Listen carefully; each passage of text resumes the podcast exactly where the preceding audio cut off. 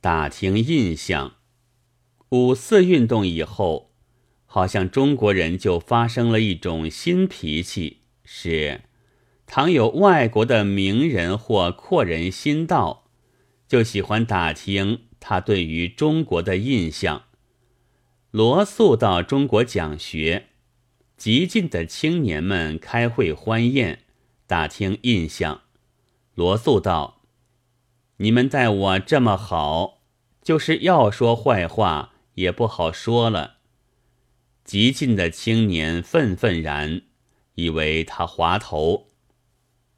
萧伯纳周游过中国，上海的记者群集访问，又打听印象。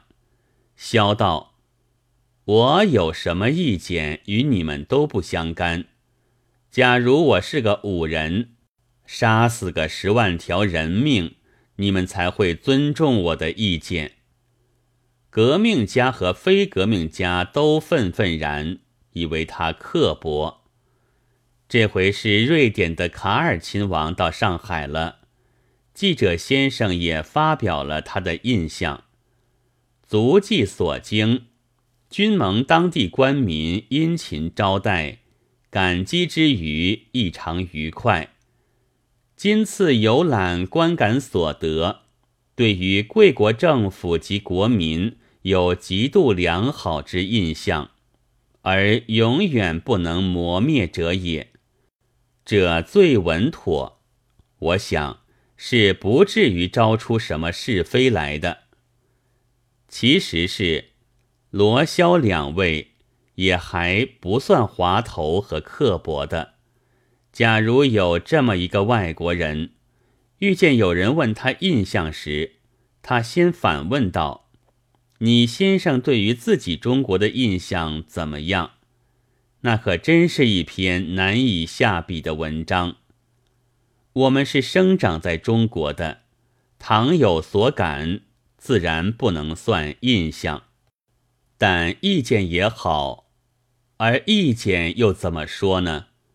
说我们像浑水里的鱼，活得糊里糊涂、莫名其妙吧，不像意见。